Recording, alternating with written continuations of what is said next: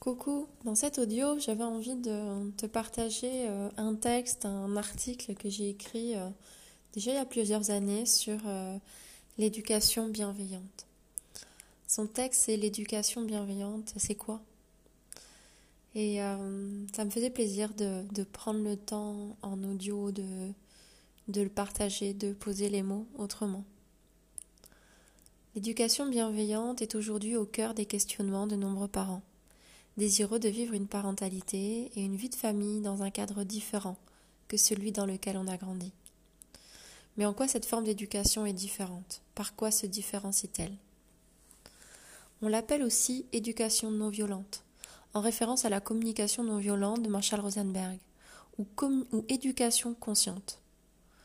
On entend souvent aussi le terme d'éducation positive. À l'époque, en tout cas, je différenciais l'éducation positive, l'éducation bienveillante. Peut-être que je ferai un audio pour en parler. L'éducation bienveillante ne s'oppose pas à, une éducation qui serait malveillante, violente ou inconsciente, où les parents auraient de mauvaises intentions pour leurs enfants. La majorité des parents aiment leurs enfants et veulent le meilleur pour eux. Elle se caractérise surtout par sa philosophie, ses valeurs, sa vision de l'enfant et ses façons de faire qui en découlent. Il s'agit d'un chemin sur lequel on avance et d'un idéal vers lequel on se dirige un peu plus chaque jour.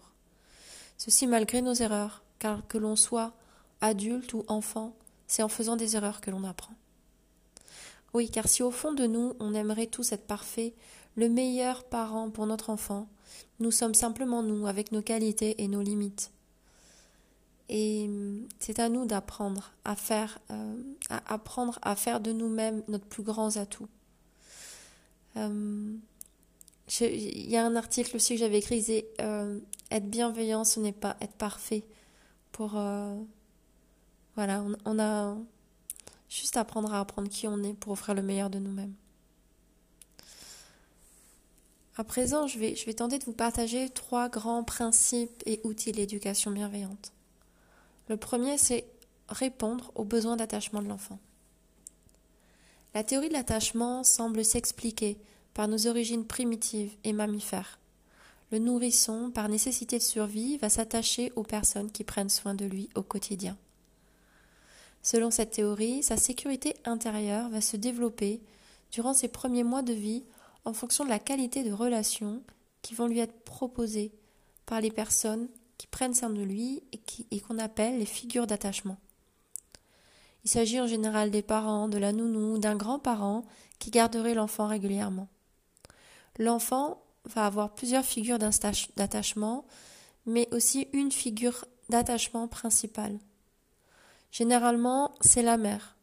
Euh, parfois parce qu'elle passe plus de temps qu'elle, mais aussi parce qu'elle est programmée physiologiquement pour s'attacher à son enfant par la délivrance d'hormones lors de la grossesse, de l'accouchement, de l'allaitement et du contact physique à son enfant.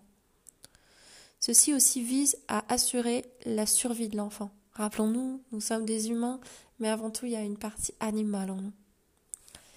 Les figures d'attachement vont représenter le socle de sécurité physique et, psychique de l'enfant, vers lequel il va se tourner quand il aura besoin de manger, de dormir, de calme, de contact physique. Auprès d'elle, il va s'expérimenter, pardon, il va s'exprimer pour rechercher du confort. En grandissant, ces dernières vont garder ce même rôle de ressourcement, et cela va aider l'enfant à garder confiance et enthousiasme dans son exploration du monde qui l'entoure. Euh, l'image qui est, qui, est, donnée, c'est vraiment euh, euh, comme un petit chaton, l'enfant qui reste plus proche et petit à petit va plus loin en se, en revenant dans son socle de sécurité, voilà, qui, qui sont ses parents, un grand-parent, une nounou, et et finalement revenir à, cette sécurité pour toujours aller plus loin dans l'exploration du monde. C'est un peu comme si euh, il y avait un réservoir de sécurité intérieure qui va se vider quand on se sent seul, quand on se fait mal, euh, quand un autre enfant l'embête, quand un adulte lui parle mal ou quand ses envies ou besoins ne sont pas satisfaits. L'enfant va alors rechercher le contact d'une de ces figures d'attachement exprimer sa difficulté plus ou moins explicitement Parfois, cela peut se faire au travers d'une crise de colère ou de larmes, parfois même sur un autre sujet. Si on remplit son réservoir à ce moment-là, si on lui accorde l'attention dont il a besoin, il va pouvoir repartir confiant dans ses expérimentations. Ce sentiment de sécurité intérieure va suivre l'enfant en grandissant, mais aussi à l'âge adulte. Dans le cas où il ne se serait pas senti entendu, compris et pris en compte, un sentiment d'insécurité pourrait venir altérer son rapport à lui-même et aux autres. Il pourrait développer un filtre limitant qui lui dirait que personne ne l'aime vraiment, qu'on ne fait pas attention à lui, euh, qu'il doit être différent de ce qu'il est s'il veut être aimé. Cela pourrait l'amener à aller chercher des compensations affectives dans la nourriture, les jeux vidéo ou plus tard dans l'alcool, les drogues, les dépendances affectives, etc. Pour développer cette sécurité intérieure, le nourrissant et l'enfant ont besoin que l'on perçoive et entende ses besoins physiologiques, que l'on y réponde correctement et rapidement. On sait par exemple que la faim est une véritable souffrance pour le nouveau-né. Que l'on réponde à son grand besoin de contact physique. Il est indispensable à sa survie et nécessaire à son bon développement. Et ceci euh, de façon encore plus marquée en situation de stress. Il y a des expériences qui ont montré dans des orphelinats qui ont constaté la mort d'enfants qui recevaient des soins physiologiques de base, mais aucune nourriture affective. Il a besoin ensuite qu'on lui témoigne de la compréhension et de l'empathie pour ce qu'il vit. Ici, la notion de caprice est remplacée par celle de besoin et d'émotion à identifier. Pour développer cette sécurité intérieure, il a aussi besoin que l'adulte accepte ce sentiment d'attachement et qu'il comprenne l'intérêt d'y répondre positivement. Ici, on ne va pas chercher à sortir l'enfant de sa zone de sécurité ou à le séparer de sa mère de son parent, de son père, euh, ou encore on ne va pas euh, répondre ou, faire exprès en tout cas de ne pas répondre à, une demande de câlin euh, pour être rassuré dans le but de développer son autonomie ou de le faire comprendre qu'il a mal agi. Au contraire, on va lui offrir présence, douceur et empathie pour développer une sécurité intérieure qui va permettre à son autonomie de se développer naturellement. Sa dernière sera également plus solide et réelle. Alors, quelques années après euh, de mon expérience de maman, j'ai envie de rajouter que bah voilà, ce, qu'on partage, c'est l'idéal de ce qu'un enfant a besoin pour euh, développer son socle de sécurité. Finalement, plus il est petit, plus euh, j'ai envie de dire un peu notre rôle, c'est qu'il y ait le moins, de, moins en moins de, de, distance entre mon besoin et son, son assouvissement, parce qu'il y a une capacité de, de distanciation du besoin qui est réduite. Et finalement, plus notre enfant grandit, euh, plus euh, il va être en capacité euh, d'accueillir le fait que ses besoins peuvent être reportés et finalement notre accompagnement et aussi au fur et à mesure que sa capacité se développe de l'amener à bah, à l'accompagner dans le fait que ça peut être compliqué que son besoin ne soit pas répondu maintenant et à la fois c'est tout autant quelque chose qu'on a besoin de leur apprendre. Et euh, parfois, comme ça réveille en nous des espaces immatures euh, d'enfants qui n'ont pas été accueillis et sécurisés dans ces espaces-là de besoins non accueillis, peut-être parce qu'à ces moments-là, on pouvait nous crier dessus ou râler en disant que voilà que c'est un caprice qu'on comprend pas, bah du coup il y a ça qui se réactive en nous. Donc ça nous demande d'aller sécuriser cet espace-là pour pouvoir accompagner notre enfant en sécurité aussi dans bah, les contrariétés, euh, les choses auxquelles on ne peut pas répondre ou auxquelles on n'a pas envie de répondre parce que à ce moment-là, c'est pas nous respecter. Plus l'enfant grandit, plus il est en capacité euh, de l'accueillir et oui aussi notre rôle, c'est aussi de l'accompagner dans ces moments de frustration pour euh, les traverser en sécurité aussi, sentir que qu'il est toujours aimé, accepté, même si euh, certains comportements sont, limités et que son besoin n'est pas euh, répondu. Voilà. Euh, la deuxième piste, en tant que principaux principes et outils de l'éducation bienveillante, c'est le fait de construire une relation de respect et de confiance. Alors là, en première partie, je parlais de la grossesse. Dans l'éducation bienveillante, le parent va s'attacher à créer une relation de confiance et de respect avec son enfant. Cela va commencer dès la grossesse et on va commencer à entrer dans une relation avec son enfant. Des études scientifiques ont pu montrer que le fœtus entend la voix de ses parents et qu'il sécrète des hormones de bien-être quand ce dernier s'adresse à lui. Par cette communication, il va commencer à créer cet attachement déjà évoqué. Plus les parents se sont adressés à l'enfant, plus ils vont communiquer avec lui par la voix, mais aussi par le toucher, avec l'autonomie par exemple, plus il aura commencé à développer ce sentiment de sécurité et de valeur intérieure. Euh, sur mon site, j'ai aussi parlé de communication intuitive avec son futur enfant. Je ne prendrai pas le temps d'en parler, mais voilà, juste pour dire que ça existe, une communication d'âme. Il a pu être observé que ces enfants qui ont reçu une attention soutenue durant la grossesse sont généralement plus calmes, ont moins de problèmes à l'accouchement, mais aussi de sommeil et de santé par la suite. Aussi, plus un enfant aura entendu son père, plus il aura inhalé les particules de son odeur au travers de la maman, plus il aura associé sa présence auprès de la maman pendant la grossesse à un moment agréable, donc ceci évidemment c'est conditionné par le ressenti de la mère, plus le nourrisson va facilement le reconnaître comme une figure d'attachement. Il a également pu être observé que le fœtus est très sensible aux émotions de sa mère et qu'un choc ou un stress répété durant la grossesse est tout aussi vécu par l'enfant, ceci affectant son bien-être utéro et à venir. Parents et enfants ont donc tous à gagner à avoir une maman qui prenne soin d'elle et des parents qui prennent tous ces paramètres en considération dès la grossesse. Enfin, le courant de l'éducation bienveillante fait aussi euh, fait aussi particulièrement euh, attention à choisir des conditions respectueuses du besoin des parents et de l'enfant euh, à l'accouchement pour l'accueillir dans une ambiance détendue et sereine. Bon, évidemment, quand c'est comme ça, ça pourrait faire culpabiliser hein, si on vit un choc ou, ou, des émotions difficiles, soit dans le couple à l'intérieur de soi-même pendant la grossesse.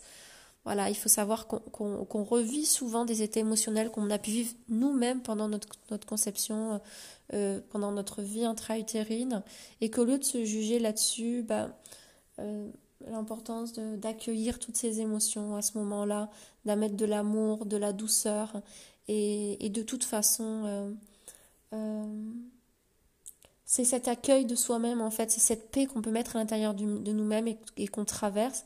En fait, quand on parle de, on, parle de choc ou d'émotion, et finalement, c'est comment je reviens à ma sérénité. Euh, on ne peut pas s'assurer que, et d'ailleurs, ça serait euh, impossible même de se dire, bon, pendant neuf mois, il faut qu'il m'arrive rien, que j'ai que des émotions positives. C'est pas ce dont il est question. Ce dont il est question, c'est de revenir à sa sérénité. Euh, comme pour revenir à sa réassurance, de commencer à se parenter, à être un parent pour soi-même. Comment, comme je me prends dans les bras comme un parent bienveillant pour me remettre en sécurité. Et en faisant ça, on fait ça indirectement pour notre enfant. Et on l'apprend à être en sécurité dans ces moments-ci de difficulté. J'ai longtemps cru que l'éducation bienveillante c'était préserver de tout. Et aujourd'hui, je me rends compte, c'est vraiment euh, l'auto-parentage, c'est vraiment la clé, se remettre en sérénité, en sécurité, pour pouvoir le faire pour notre enfant. Euh, ensuite, dans les premiers mois, j'évoquais aussi ça, le, lien, l'importance de cette relation de sécurité et de, et de confiance. Donc durant ces premiers mois, le parent va également s'attacher à respecter le rythme de l'enfant et son besoin d'alimentation. Quand cela euh, respecte l'intégrité, les valeurs et les envies de la mère, l'allaitement dans ses principes de l'éducation bienveillante est privilégié car c'est l'alimentation qui est le mieux tolérée, assimilée, qui correspond le mieux aux besoins physiologiques de l'enfant au fil de la journée et des mois. On sait par exemple le lait maternel, il n'a pas la même composition le matin, l'après-midi, la nuit, et pas non plus le même quand un enfant a un mois ou neuf mois. On sait aussi que euh, le fait qu'il soit allaité, ça renforce ses défenses immunitaires, ça le prépare aussi à la diversification alimentaire au travail des différents goûts des aliments mangés par la maman. Euh, voilà, ça favorise également son bien-être, enfin le bien-être de la maman et le, rétablissement de la maman aussi, mais je dirais aussi de l'enfant euh, d'un côté euh, psychologique par la sécrétion d'ocytocine, c'est l'hormone du bien-être. Et puis pour la mère, ça, ça favorise aussi les contractions utérines qui invitent les organes à se remettre en place. Alors évidemment, on dit c'est privilégié, mais c'est toujours comme tout, on parle d'éducation bienveillante. Donc si jamais pour une raison ou une autre, ce serait quelque chose de très angoissant pour la maman, ce qui, est toujours bienveillant, c'est choisir le plus juste pour soi. S'il y a une émotion qu'on n'arrive pas à gérer dans l'allaitement et que c'est pas possible pour nous, en fait, on va le faire, c'est toujours la sérénité intérieure. On va le faire avec du stress et du coup, bah, on va le ressentir ça. Peut-être on va faire avec de la colère, de la culpabilité, de l'inquiétude. Donc, quand vraiment c'est pas pour nous, mais finalement, comment on va mettre de la sécurité et de la sérénité dans le fait de, euh, euh, bah, de donner le biberon en fait. Comment je me sens une bonne mère là-dedans, que j'ai l'impression de lui donner le meilleur et, c'est vraiment faire, faire en faire un moment de connexion, de contact et d'amour parce que c'est toujours ça qui va privilégier. Donc dans cette éducation, le parent ne cherche pas à contrôler, alors là c'est pour revenir à l'allaitement et tout ça, mais la prise alimentaire du nourrisson, il, le nourrit quand il exprime la faim. Et c'est pas une question de toutes les trois heures, toutes les deux heures et autres. Euh, voilà, on, ne force pas non plus la diversification alimentaire. On attend que l'envie de l'enfant se manifeste pour les aliments que vont manger son parent. Et on lui donne ce qu'il réclame, bien sûr, à part s'il y a un danger. Alors, euh, euh, voilà, c'est particulièrement adapté quand le parent a une alimentation saine, évidemment. Il y a des choses, bah, on sait que les enfants ne peuvent pas manger à partir d'un certain âge. Et par rapport au fait de danger ou pas danger de quoi manger, bah, il y, a des personnes voilà, qui échangent sur le thème de la diversification euh, menée par l'enfant, la DME, qui explique comment bah, qu'est-ce qu'on peut donner ou pas à l'enfant, comment faire pour que ce soit sécure finalement, peut-être même adapter son alimentation pour que euh, l'enfant puisse euh, apprivoiser, rentrer dans ce monde de l'alimentation naturellement. Alors bien sûr, il ne s'agit pas toujours de tout mentaliser mais c'est euh, simplement euh, passer dans une posture d'observateur de son enfant, euh, lui faire confiance et le laisser grandir à son rythme. Donc ce rapport à l'alimentation demande aux parents de laisser de côté certaines peurs et croyances, par exemple qu'ils ne mangent pas assez, qu'ils mangent trop et qu'ils grossissent, qu'ils ne mangent pas assez équilibré. Voilà, il y a vraiment faire confiance. Ça me fait penser à, mon fils quand il était petit. Il y a un moment, il mangeait surtout des fruits et à un moment plein de bananes. Et bon, bah, j'étais partie dans cette expérience de lui faire confiance. Et un jour, j'étais tombée sur une vidéo euh, qui expliquait qu'en fait, ben justement, quand on a le, le, type digestif un peu irrité, bon, on peut faire des cures de bananes. Ça m'avait fait très rire. Voilà, de voir. Je m'étais aussi beaucoup renseignée sur euh, l'alimentation instinctive. Euh, finalement pour me sécuriser, de voir bon est-ce que je peux vraiment faire confiance à mes enfants, même si évidemment dès qu'on met euh, plein de choses sucrées euh, dans la balance, ça déséquilibre un petit peu les choses. Donc le respect et la liberté de l'enfant dans son rapport à l'alimentation dès le plus jeune âge va favoriser un bon rapport à l'alimentation à l'âge adulte. Les enfants qui n'ont pas été écoutés de ce point de vue peuvent ne pas s'écouter non plus par la suite et s'habituer à manger trop ou des choses qui ne leur conviennent pas parce que parce qu'on leur a dit il faut goûter tout, il faut finir ton assiette, bref de pas se respecter dans les besoins de son corps, de plus être en lien avec les messages envoyés par son corps. Donc voilà, de cette façon, il apprend euh, donc quand on lui dit quoi faire, quoi manger, comment, à quelle heure, voilà, il apprend à se couper des messages envoyés instinctivement par son corps. Vous en avez peut-être eu personnellement l'expérience. La conséquence de tout ça est que euh, pardon, et que l'on passe parfois de, nombreuses années à l'âge adulte à apprendre à entendre, à respecter sa satiété ou à identifier euh, les aliments qui sont non, tolérés. Voilà, donc là l'idée c'est tout quelque chose autour de comment on peut amener plus de, de respect et amener l'enfant à découvrir l'alimentation par lui-même, même si évidemment que tu changes ça ou pas, parce que finalement c'est toujours toi, c'est quoi qui est juste pour toi, euh, c'est euh, comment mettre de la paix, de la sérénité, de la joie, de l'amour dans sa façon de, manger. Et ça commence toujours par toi. Comment tu mets de l'amour dans ta façon de manger, dans ta façon de cuisiner, et comment tu vas partager ça à ton enfant.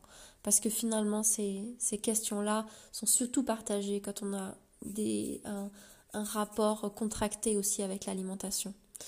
Euh, voilà, donc ça commence toujours par soi.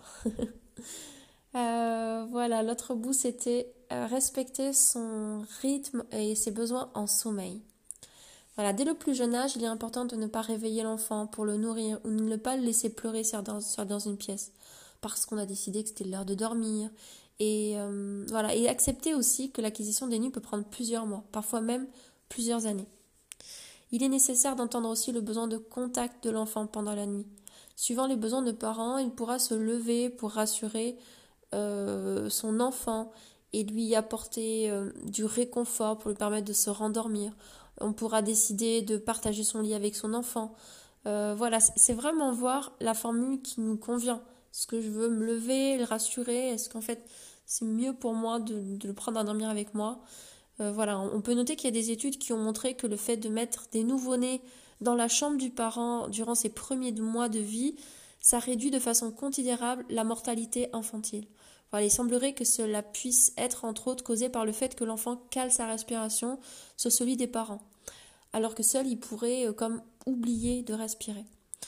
Euh, voilà, c'est toujours ce, lien entre ce qui est bon pour moi, ce qui est bon pour mon enfant en fait, et toujours en fonction de l'âge. Pareil, peut-être qu'un tout petit, là on parle des premiers mois de vie, bah, on sent que physiologiquement il y a le besoin de sentir ses parents proches de lui. Et à la fois petit à petit, bah, il y a comme l'autonomie, et en fait, souvent, on veut, on veut l'induire, alors qu'en fait, c'est vraiment juste quelque chose de naturel. Et même quand ça se fait pas naturellement, mais plus l'enfant grandit, plus on va être en, capacité de l'amener petit à petit. Alors c'est un choix. Moi, j'ai, moi, j'ai vraiment fait un moment à une époque dire je suis complètement le, le rythme de mon enfant. Et à la fois, je vois que bah il y a des moments où je me disais bah non pour moi là euh, j'ai besoin que d'arrêter l'allaitement ou de, ou de ou que de, de plus dormir ensemble parce que je, parce que je fais des mauvaises nuits tout simplement et que j'ai besoin de dormir.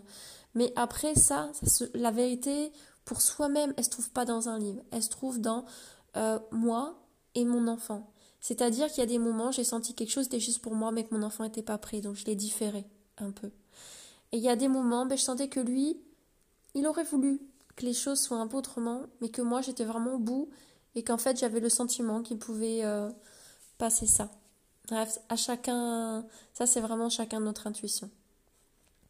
Voilà, même en grandissant, il s'agira aussi de faire preuve d'empathie pour ce moment de séparation de la nuit, que l'enfant peut vivre plus ou moins facilement suivant l'âge, mais aussi en suivant ce qu'il vit, euh, c'est suivant pardon ce qu'il vit en journée. On remarque que dans les moments de changement ou de stress, les enfants se réveillent plus ou formulent plus le besoin de dormir avec vous. Euh, ce moment de sommeil en commun, il apaise parfois les enfants stressés ou trop remplis d'énergie au moment de dormir. Moi, je l'ai vraiment vu, voilà, avec mes enfants. euh, ces moments de ratranchement vont aussi permettre de reprendre le contact par les câlins avec un enfant qui expérimente plus d'autonomie en journée, par exemple, et favoriser une intimité dans la communication. Voilà, parfois ils sont très autonomes et la journée ils ont besoin de retrouver ce, côté bébé. Et puis on sait que ce moment avant de dormir, c'est souvent un moment pareil, des fois pour exprimer des émotions, des choses qui ne s'expriment qu'à ce moment-là. Voilà, cette forme d'intimité, de proximité, comme de confidence. Donc à chaque famille de trouver la formule qui s'adaptera aux parents, à l'enfant, aux besoins du moment. Enfin, même si le lit conjugal est un moment d'intimité important pour notre couple, l'enfant peut attendre entendre qu'on lui accorde le droit de venir exceptionnellement, ou juste un soir par semaine, si cela nous convient, ou si on sent que l'enfant en a besoin. Faut s'autoriser la créativité. De façon générale, le respect du rythme propre à chaque enfant va favoriser un bon rapport au sommeil à l'âge adulte. On est encore nombreux à avoir peur du noir, à ne pas aimer dormir seul et avoir du mal à s'endormir si on n'a pas quelqu'un avec nous. Euh, et parfois même, bah, pour y arriver, certains utilisent des plantes, des somnifères. Donc voilà, c'est pas toujours si simple, il y a un peu d'empathie pour nos enfants. Euh, en, précisant, en précision évidente mais nécessaire, oui, cette démarche n'est pas de tout repos, surtout quand les besoins de l'enfant ne correspondent pas à nos besoins de sommeil. Là, l'aide extérieure est parfois nécessaire. J'en ai parlé aussi dans un, article qui s'appelle Et le sommeil, on en parle et je vous partage mon expérience de maman. Euh, alors, je vois que j'ai beaucoup écrit. je ne sais pas si je pourrais tout dire. Je vais essayer de. Donc, de quoi j'ai parlé? Respecter, euh, pareil, le, corps et le besoin de propreté. Euh, voilà, la maîtrise de ces sphincters et de la vessie se fait aux alentours de 18 mois. Et cela est très approximatif. C'est parfois bien plus tard pour certains enfants et cela n'a rien de grave, ne nous inquiétons pas. Justement, plus vous aurez respecté son propre rythme, moins un enfant aura de difficultés à aller dans cet apprentissage qui, je le rappelle, est naturel. Il n'a donc rien à chercher à mettre sur le pot trop tôt si le corps n'est pas encore prêt. Euh, cela ne fait faire que le mettre face à un échec. Euh, faites attention également à vos jugements et paroles à ce propos, de même euh, qu'à propos du corps, des fluides et des excréments. Cela a de fortes conséquences sur l'estime de soi concernant son corps et sa future sexualité. C'est justement ici que se logent les conséquences euh, négatives éventuelles d'un non-respect de faisant physiologique de l'enfant. Il comprend que son corps ne fonctionne pas comme il faut. Il a l'impression qu'il y a quelque chose de sale en lui, il finit par avoir honte de ses parties génitales regardées avec attente et déception. Donc laissez-lui le temps dont il a besoin, tout viendra à temps. Certains parents dans cette démarche d'éducation bienveillante expérimentent l'hygiène naturelle infantile, HNI, où l'enfant ne porte pas de couche afin que le parent et l'enfant se mettent à l'écoute des besoins physiologiques de l'enfant. N'ayant pas testé moi-même, euh, je ne pourrais pas en dire plus sur ce sujet. Mais pour ceux que ça intéresse, voilà, je, vous invite à creuser. C'est vraiment d'être euh, en connexion fine avec son enfant. J'avoue que pour moi, euh, bah, j'avais déjà deux enfants en bas âge. j'avais vraiment l'impression d'être dans cette conscience de tout. Et je pense que j'étais beaucoup vouloir être dans la maman parfaite et répondre à tout ce que je suis en train de dire hein. et euh, au lieu de justement ce que je dirais aujourd'hui c'est mettre la priorité en la sérénité en premier. Je me voyais pas rajouter ce paramètre en plus où j'aurais dû être en connexion permanente avec mon enfant euh, alors que j'avais déjà du mal à trouver des espaces pour me ressourcer euh, un autre besoin important à respecter que j'ai évoqué, alors euh, les deux derniers, j'ai mis le besoin de mouvement et le besoin de contact physique. Donc pour le besoin de mouvement, là aussi le corps de l'enfant est souvent face à des attentes. Parce qu'un parent euh, est toujours tellement fier de voir, de constater, de montrer les, les progrès de son enfant. Mais ici encore, tous ces apprentissages sont naturels et se développent au rythme naturel de l'enfant, sans qu'il n'ait rien à faire. Au contraire, tout ce qui interfère à son rythme naturel ne feront que perturber l'apprentissage. C'est pareil, dès le plus jeune âge, euh, dans tout ce que j'ai dit avant, dans tout ce qui est après. Et puis, euh, moi, après, je me suis beaucoup intéressée à tout ce qui est pédagogie. C'est des apprentissages, c'est toujours exactement la même chose. Quand on amène quelque chose trop tôt, quand c'est pas le moment, en fait, on bloque pour que le processus, en fait, va juste faire un peu plus tard ou plus compliqué parce que ça s'est pas fait naturellement. Voilà. Ainsi, on évite de mettre l'enfant debout ou de le faire marcher alors qu'il ne marche même pas à quatre pattes. Euh, et puis en plus, c'est vraiment pas top pour son dos. On l'installe toujours en fonction de où il en est dans ses apprentissages. Euh, même si parfois c'est très frustrant pour lui. Euh, vous devez connaître ça, un enfant voilà qui est sur le dos ou devant et puis qui est très énervé parce qu'il a envie d'attraper quelque chose, réussir à bouger comme il veut et puis bah il n'y arrive pas. Mais c'est de là que euh, que va partir le moteur de ces apprentissages. Donc voilà, et pour préciser, mais aujourd'hui maintenant, euh, tout le monde le sait, je pense, voilà, c'est euh, tout ce qui est Yupala et tout ça qui l'aide à, qui là pour l'aider à se tenir debout. Voilà, et la colonne vertébrale n'est vraiment pas prête. Alors je dis ça parce que mes enfants, ils ont 13 et 14 ans, je pense qu'aujourd'hui, on les trouve même plus sur le marché. Voilà, en grandissant, le parent va laisser l'enfant se, se mouvoir librement. Euh, et adapter son environnement de façon à ce que cette exploration ne soit pas dangereuse pour lui. Alors, euh, voilà, moi je pense qu'en tout cas, je sais que c'est le choix que j'ai fait quand mon enfant était petit, je me suis dit, c'est pas mon enfant à s'adapter à mon environnement, surtout un tout petit, évidemment, euh, plus il grandit, hein, plus les enfants grandissent, on leur demande de s'adapter aussi à l'environnement parce qu'ils sont en capacité de le faire. Sur un tout petit, moi mon point de vue, c'est plutôt à nous d'adapter notre maison euh, pour que l'enfant puisse apprendre et bouger librement et bah, bloquer certains peut-être certains tiroirs, en ouvrir, en laisser ouvert d'autres où on met que des choses ou euh, ou euh, qui sont euh, sans danger. Et, et voilà. Et le fait de laisser l'enfant libre de ses mouvements finalement qui va le plus apprendre finalement à se à se développer et même avoir des, capacités euh, vraiment son propre rythme et puis peut-être des fois plus tôt que ce qu'on pensait, s'appelle la motricité libre. Ça me fait penser à, des petits âges, mais finalement mon, mon fils qui voulait souvent grimper sur des choses, bon bah je lui tenais la main et je le laissais grimper. euh, voilà, et plein de moments j'ai pris sur moi ou quand je sais plus à trois ans il a voulu sortir les, sortir les petites roulettes pour moi dans ma tête, c'était pas l'âge pour le faire. Bon bah on a dit bah on va essayer en tenant et puis en fait il y arrivait vite parce que ça faisait déjà un moment qui était sur la drésienne. Donc parfois en fait c'est aussi leur faire confiance. Alors motricité libre c'est c'est c'est évoqué pour des pour des petits enfants, euh, mais voilà finalement c'est toujours bah, les, laisser, euh, bien sûr, faire confiance, ça veut pas dire laisser mettre en danger. C'est je te, je, te, laisse la liberté dans un espace sécurisé où, je m'assure que tu sois en sécurité là-dedans, mais c'est pas je, bah, je, je, je t'empêche de tout parce que, parce que potentiellement tu peux être en danger. Toujours une juste mesure. J'ai parlé aussi du besoin de contact physique. Donc voilà, euh, je l'ai déjà évoqué plus haut, euh, c'est un des besoins de base et essentiel à l'enfant euh, et à son développement. voilà, et par là, j'entends aussi l'évolution de toutes les fonctions qui, qui, ont été évoquées avant.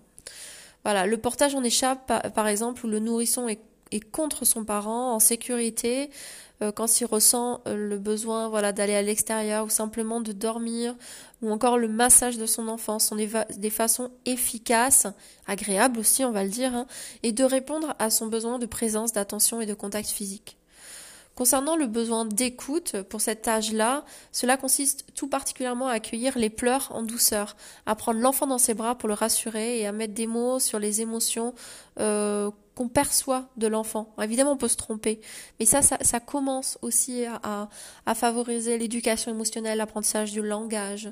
Voilà, et puis même juste le fait de parler, de verbaliser, mais ça peut l'accompagner au fait qu'il se sente compris et voilà, le sensibiliser au vocabulaire des émotions.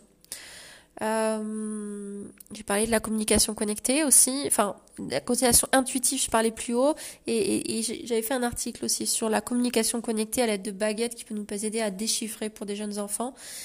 Et quand je parle de portage et tout ça, euh, sécurité, massage, tout ça, c'est c'est toutes les personnes, figures d'attachement en fait, qui peuvent apporter ça.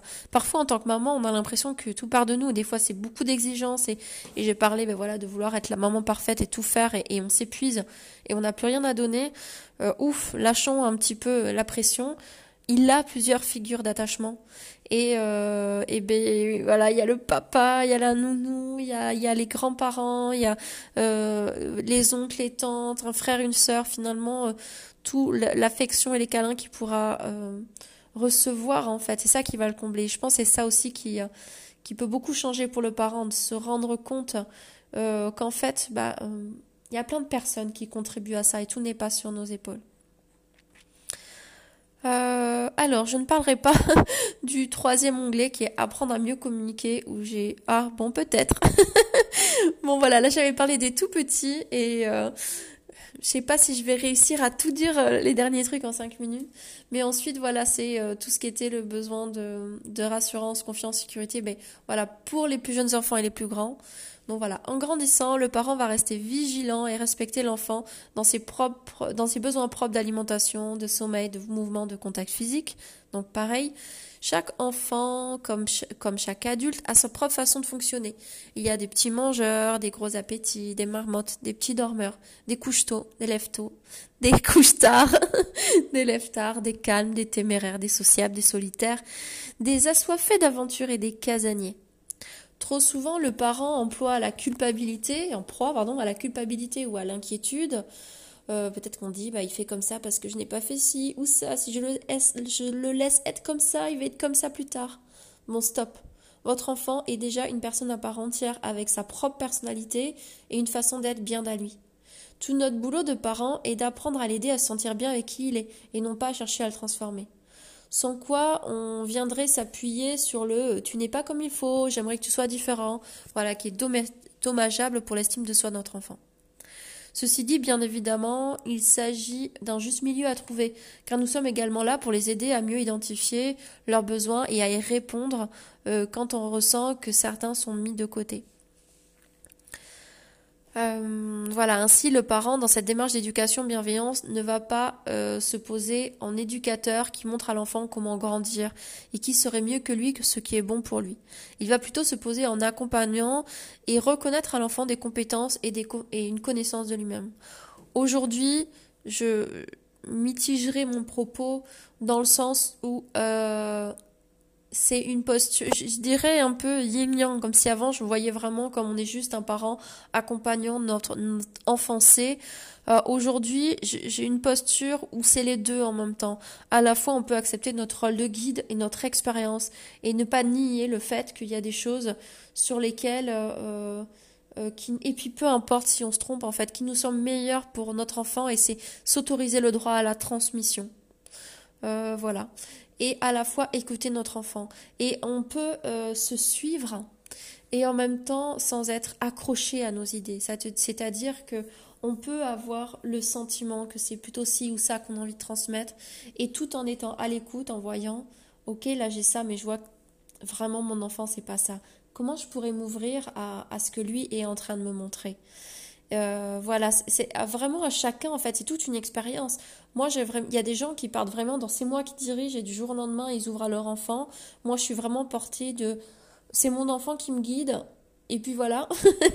et puis euh, aujourd'hui, je dirais que, que ma posture est plutôt euh, quelque chose où, je prends vraiment ma place de parent guide et, et, et, je suis ouvert en fait à mon, à mon enfant, à, aux voix qui me, qui me montre à ses difficultés, à être sans arrêt en train de, créer, en fait, d'être dans la créativité, d'être à l'écoute et de ni être sur mes idées arrêtées, euh, ni penser que, que, que, il a toujours la solution juste parce que j'ai aussi expérimenté, c'est pas forcément le cas, mais oui, ils ont besoin aussi de se tromper, mais validons-nous aussi nous-mêmes. Parfois, c'est notre manque d'estime de nous-mêmes aussi qui font qu'on va tout laisser euh, l'entière responsabilité à nos enfants et pourtant on peut se reconnaître aussi parents. Voilà. Donc, je continue quand même mon texte.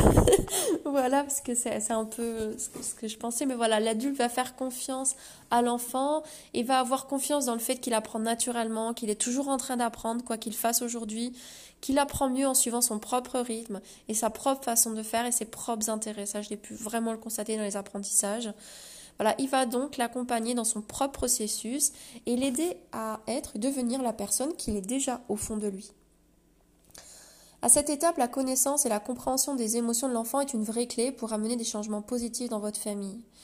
Évidemment, euh, ça parle aussi de soi, comprendre ce qui se passe en soi, être capable de le verbaliser, s'accompagner, se parenter.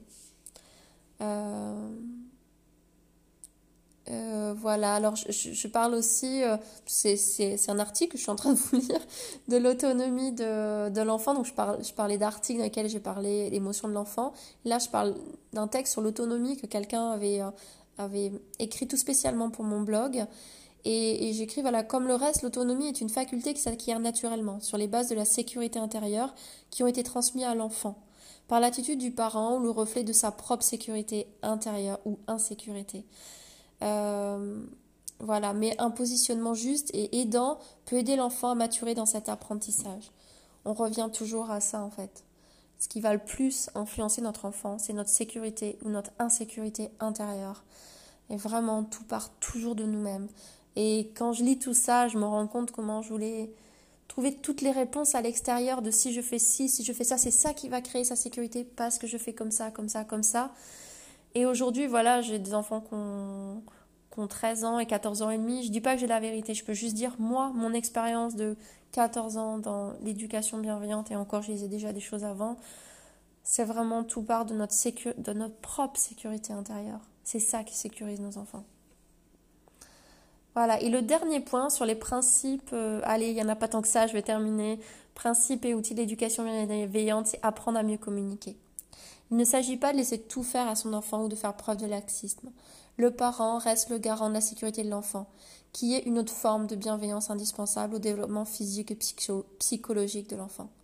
Ceci dit, l'adulte va devoir apprendre à discerner ses peurs et principes des dangers réels afin de ne pas trop limiter son enfant dans son exploration du monde et des relations. L'éducation bienveillante s'appuie également sur les outils et principes de la communication non violente créée par Marshall Rosenberg dans les années 70. Elle vise à mettre des mots sur les faits concrets observés, sur les sentiments ressentis, sur les besoins non satisfaits et sur les demandes claires adressées à l'autre. Dans le cadre de la famille, la CNV, donc l'acronyme de communication non violente, facilite la communication entre ses membres, entre les membres de la famille, oui, puisqu'elle met un point d'honneur à ce que chacun puisse s'exprimer, se sentir entendu. Elle aide aussi le parent à proposer des limites de façon respectueuse et lui donne un outil pour accueillir les émotions de son enfant sans se sentir impuissant et dépassé. Elle va faciliter la construction des solutions communes répondant aux besoins de chacun, mais aussi développer l'aptitude à la coopération et lui apprendre à vivre et gérer les futures relations d'adultes, que l'enfant, enfin quand il sera adulte, de façon saine et respectueuse de toutes. Donc finalement, c'est cette expérience d'apprendre à nous communiquer autrement, écouter les émotions de nos enfants, qui vont en fait par mimétisme les aider à construire leur relation pour plus tard. Aujourd'hui, forcément, bah voilà, mon point de vue aussi a changé là-dessus, mais, mais pas, euh, pas pour dire que la CNV est pas utile, simplement je pense que j'en ai intégré les principes et aujourd'hui ça me ferait un peu sourire de parler en, mode CNV euh, avec ma famille. Euh, déjà parce que ce que j'ai vu, c'est que finalement mes, mes enfants étaient assez perspicaces pour voir quand en fait je parlais pas de façon naturelle et juste et que finalement ils avaient besoin de me sentir moi vraiment et qu'en fait derrière la façon de dire c'est toujours l'intention et ce qui se passe à l'intérieur de toi qui est reçu. Même en couple des fois j'étais frustrée en me disant mais pourquoi je ne suis pas en train de dire le tu? Pourquoi ils se sent jugés bah, Peut-être parce qu'intérieurement jugé. Donc ça part toujours pas la forme vraiment ce que tu vis à l'intérieur. Donc c'est toujours en toi que ça commence. J'aurais dit plein de fois mais c'est vraiment ce que j'ai expérimenté. Voilà, pour le nourrisson et le jeune enfant, le rôle de l'adulte va être de chercher à identifier ses besoins et ses émotions, puis de le formuler. Pour le plus grand, il va l'aider à mettre des mots sur ce qu'il ressent. Et pour lui, en tant qu'adulte, le parent va également exprimer ses propres besoins et émotions. Parfois, il va demander, ça va demander aux parents d'apprendre à écouter, entendre, respecter ses propres besoins, auxquels une éducation traditionnelle aurait pu lui couper l'accès naturel. Oui, vraiment. C'est incroyable qu'à un moment je me suis aperçue que j'utilisais l'éducation bienveillante et la priorité de mes enfants pour reproduire cette éducation où je n'écoutais pas mes propres besoins. Vous savez quoi, c'est même ma mère qui m'a fait me rendre compte de ça. Bon, voilà, mais qu'à un moment, en fait, je voyais que je n'étais tellement pas en écoute de moi. Et j'avais la croyance que si on que si on exprime que ce soit dans mon couple ou à mes enfants, j'allais être écoutée et parfois j'étais tellement frustrée de ne pas être entendue en me disant mais je comprends pas, j'exprime, peut-être que j'exprime pas de la bonne façon. Bah non, c'est juste moi qui m'accordais pas de respecter mes propres besoins et d'en faire une priorité. Euh, parce que oui, c'est aussi ce qui s'apprend petit à petit, évidemment, toujours suivant l'âge de notre enfant, mais de plus en plus finalement. À chaque fois, c'est euh, euh, l'écoute de soi et c'est aussi comme ça parce que c'est illusoire de penser juste que c'est dans l'écoute de notre enfant qu'il va apprendre l'écoute de lui-même parce qu'il apprend à partir de l'exemple. Donc si en fait on n'est pas respectueux vis-à-vis de nos propres besoins, peu importe comment on doit respecter ses besoins, bah, il, il, apprendra pas ça. En fait, il apprendra pas à respecter ses propres besoins. Et peut-être qu'il le fera pendant qu'enfant, et puis une fois adulte, il va switcher en mode je suis un adulte qui respecte pas mes besoins. Donc, pense à l'éducation au long terme Quel euh, parent t'as envie de montrer? Quel adulte, quel modèle d'adulte t'as envie d'offrir à tes enfants? Donc en effet, quand on ne porte pas attention à ses besoins, on vide nos réservoirs d'énergie, de bien-être, de joie de vivre.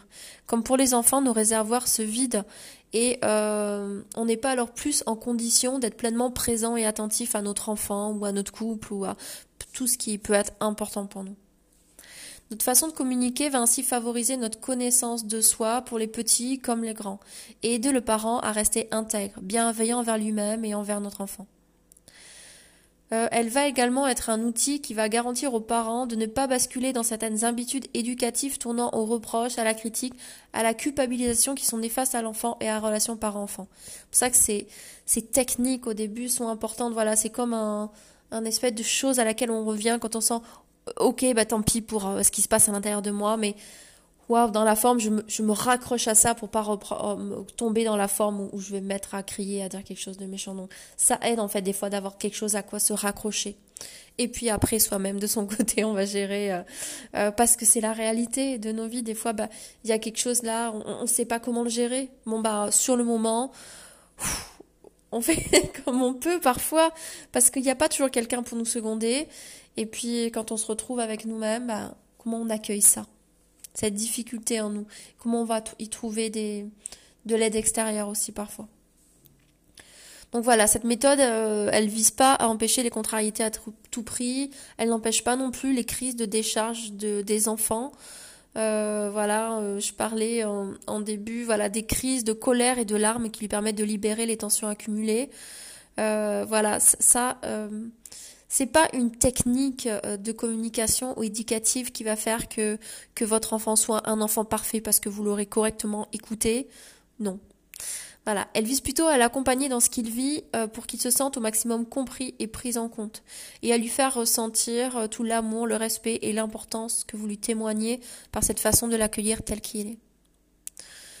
Finalement, ça parle aussi de faire circuler l'amour et le respect dans la famille parce que ça invite à ce que chacun se pose la question. Toi, en tant que maman, en tant que papa, vous, en tant que couple, est-ce que vous respectez vos besoins de couple en fait? C'est vraiment aller écouter tout ça. Il y a Léon Bergeron qui a intitulé un livre comme des, invités de marque. Euh, j'aime bien ça qui parle de comment on devrait considérer nos enfants et communiquer avec eux.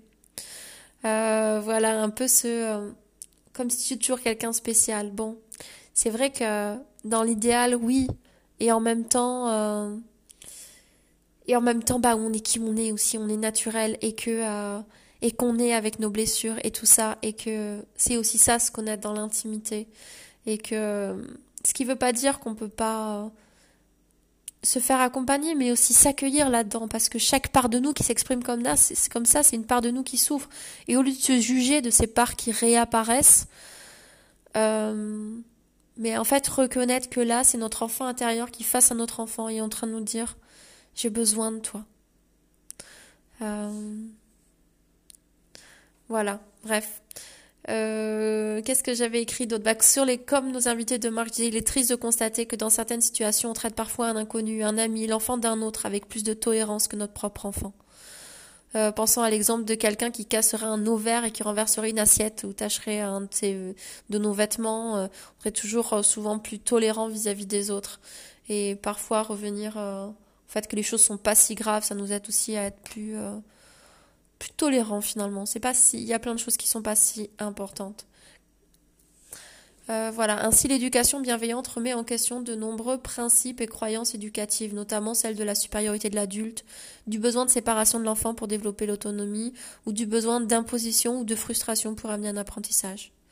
Le parent va ici surtout s'attacher à s'éduquer lui-même, car il a pleinement conscience que c'est en l'observant et en étant en relation avec lui que son enfant va apprendre le plus le positif comme le négatif, d'où la notion d'éducation consciente, la conscience de ce qui se passe en soi, pas pour juger ça, pas pour mettre un, un, un couvercle sur la cocotte minute pour essayer d'être une personne parfaite, non. Pour finalement se donner l'occasion d'ouvrir ce couvercle, parce que ce truc-là, il est en toi longtemps, et d'ouvrir et d'accueillir ce petit enfant intérieur qui est en train de te dire ça c'est super dur pour moi, Peut-être tu réagis comme ça parce que c'est comme ça qu'on a réagi pour toi. Peut-être toi tu as réagi comme ça dans la situation. Des fois on crie parce qu'on nous a crié dessus.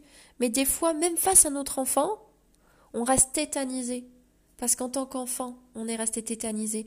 Moi, je me suis vue des moments paralysés face à mon enfant qui, euh, euh, justement, quand il commençait à me critiquer ou autre, et là, je me suis sentie, moi, en petit enfant devant mon enfant bah voilà comment je m'accueille en fait là-dedans, dans le fait que c'est difficile pour moi.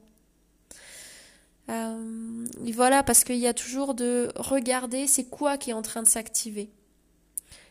Il ne s'agit pas d'être quelqu'un de parfait, mais vraiment de s'accompagner. C'est vraiment une démarche de, d'amour de soi, d'exploration personnelle finalement, de mettre de la conscience sur euh, le fait d'être parent.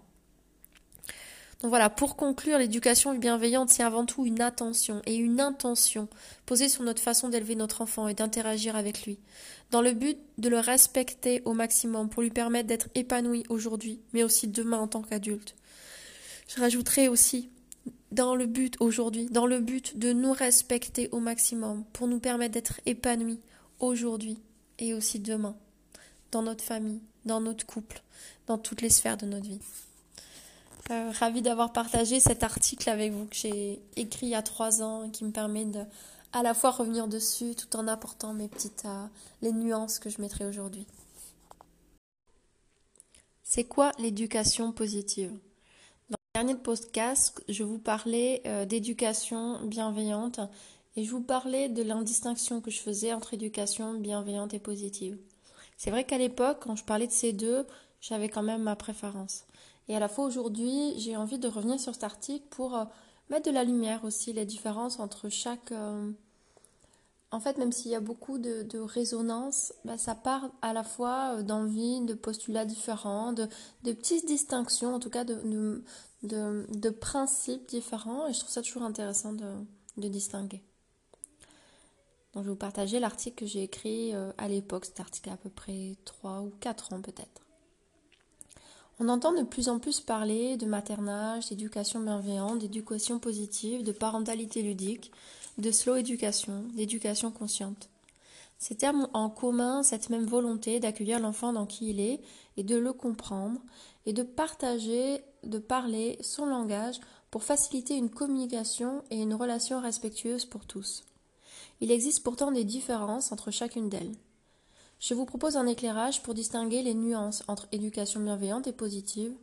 Mon intention n'est pas de mettre ces deux courants en opposition ou en concurrence, il s'agit plutôt de vous donner des informations pour vous aider à construire votre propre modèle parental, celui qui sera adapté à qui vous êtes et à qui sont vos enfants. De plus en plus souvent, le terme d'éducation bienveillante et positive sont côte à côte, et mais est-ce vraiment la même chose? Il y a dix ans, quand je suis devenue maman, on parlait d'éducation non violente. Elle était associée au concept du maternage. Alors aujourd'hui, je dirais il y a 14 ans que je suis devenue maman.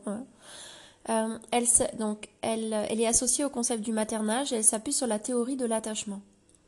Il vise à répondre au, euh, au, maximum aux besoins fondamentaux du nourrisson. Il y a un livre qui en parle bien, c'est le concept du continuum. Et donc notamment euh, les besoins de proximité physique, de respect, de rythme personnel de l'enfant et de libre développement. Si le concept d'éducation non violente, aujourd'hui renommé plus positivement en bienveillante, s'étend à toute l'enfance.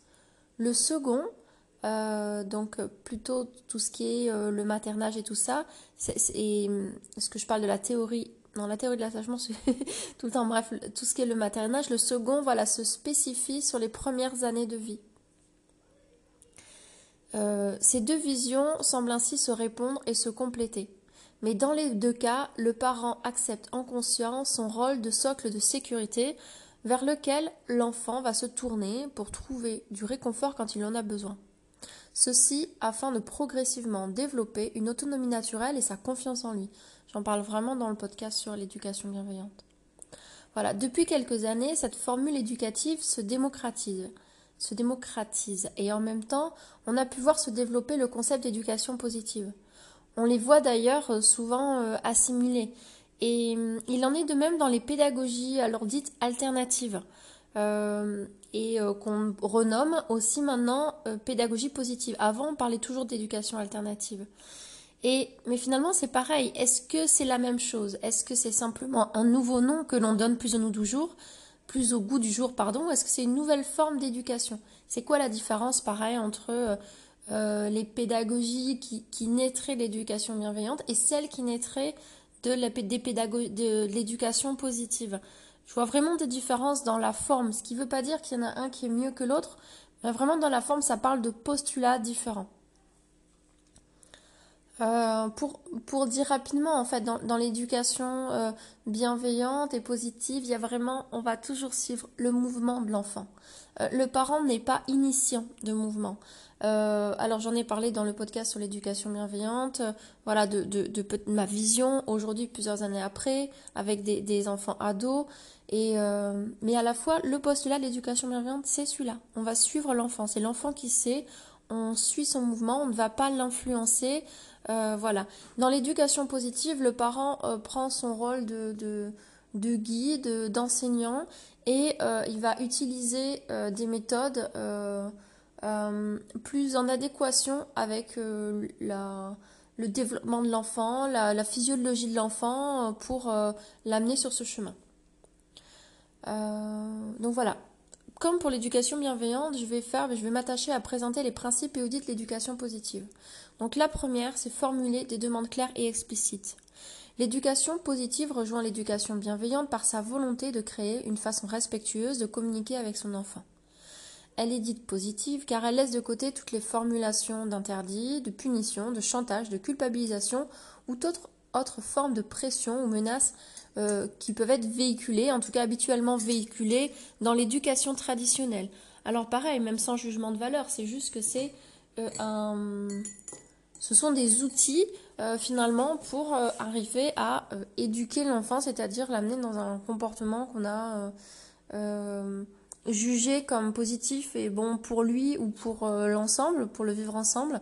Et du coup, bah, peut-être dans l'éducation traditionnelle, il y a des choses, du chantage ou une petite tape ou des ou de la culpabilisation ou crier ou des choses qui vont être acceptées comme bah, c'est la méthode pour y arriver. Dans l'éducation positive, on part du principe non, euh, en fait, moi, je, veux bien euh, amener, j'ai envie d'amener une direction dans ma famille, et à la fois, je suis pas d'accord, je veux appliquer des méthodes positives qui vont pas entacher l'estime de soi de mon enfant, euh, ni la qualité de notre relation. Donc voilà. En effet, ces dernières, pour parler de ces, façons de, qui sont appelées dans l'éducation bienveillante, on parle beaucoup des, des violences éducatives ordinaires, des VEO. Voilà, c'est pour dire bah, ces endroits où en fait ce sont des violences, donc on en ait pris conscience. C'est pour ça qu'à l'époque on parlait aussi euh, d'éducation consciente, euh, donc pas pour dire que les autres parents sont inconscients, mais pour dire de mettre la conscience sur quels sont les impacts de ça. Et parfois on n'a simplement pas mis conscience dessus, euh, tout simplement.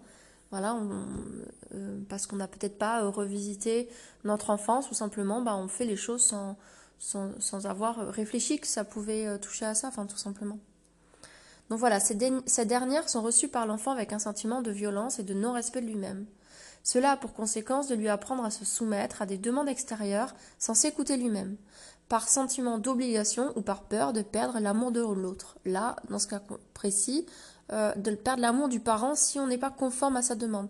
Et en effet, ben, euh, ça peut avoir des conséquences dans, euh, dans la vie plus tard. C'est-à-dire qu'on a toujours l'impression qu'il faut correspondre aux attentes de l'extérieur, sinon on va perdre notre boulot, on va pas de clients, on va, notre, euh, on va pas trouver de petite amie, on va se faire larguer, ou bref, je sais pas, tout ce qu'il peut y avoir. Voilà, cela peut aussi l'inciter, par besoin de protection, là on parle de l'enfant, de son intégrité, à se poser en opposition ou en réaction violente face à toute forme d'autorité extérieure. Bah oui, dans, dans, le cas où on impose quelque chose, les enfants sont comme sur les adultes, comme les adultes en fait, soit je me soumets, euh, soit je me rebelle. Donc on prend quand même aussi ce risque-là de ne pas installer une communication où il y a un échange, mais euh, bah, un climat euh, d'opposition et de conflit. Même si évidemment il n'y a aucune technique miracle qui ferait que notre enfant ne n'expérimente pas son besoin de conflit et d'opposition naturelle suivant ses étapes de développement. Voilà, donc il va donc s'agir de remplacer toutes ces méthodes-là par des invitations positives et motivantes pour l'enfant. Euh, on sait d'ailleurs aujourd'hui que le cerveau ne répond pas à la formulation négative. Ainsi, en disant ne traverse pas à un enfant, ce dernier entend euh, en premier traverse. Euh, ce qui ici peut fortement le mettre en danger. C'est un peu comme si je vous demandais ne pas penser à un éléphant rose instinctivement, vous visualisez et vous pensez à un éléphant rose. Au quotidien, ce genre de quiproquo peut donner aux parents l'impression que son enfant ne l'écoute pas ou le provoque en agissant à l'inverse de ce qu'il lui a demandé. Bon, on est d'accord que c'est pas la même chose si je te parle d'un enfant de 3 ans ou d'un enfant de 15 ans. voilà. Donc, le parent euh, va plutôt énoncer des demandes claires, courtes de préférence, explicatives sur le comportement attendu. Par exemple, stop, le bonhomme est rouge, quand il est vert, on pourra traverser. Alors sans parler de compréhension du cerveau, je, te parle d'un ado, euh, d'un ado, il va comprendre ce que tu dis. Par contre, euh, il est fortement dans son moment de, de rébellion et de euh, de construction de lui-même par la différenciation aussi et par l'identité et, il y a comme un besoin viscéral de ne pas se soumettre. Donc c'est sûr que quand tu parles en ordre, euh, il y a quand même beaucoup de chances que ton ado, il te réponde en rébellion parce que c'est vraiment le moment où il est vraiment là-dedans. Enfin, l'ado, pour moi, d'expérience, est quand même assez similaire à, l'époque des, des 2-3 ans, quelque chose comme ça. Où, l'enfant, il se construit aussi dans, le moi, je suis ça, dans une sorte de, de, de, de, diffusion, en tout cas, d'individualisation forte. Et, et, voilà. Et donc, c'est sûr que, bah, moi, voilà, j'ai des adolescents et je sais que suivant comment je formule les choses, j'ai des retours complètement différents.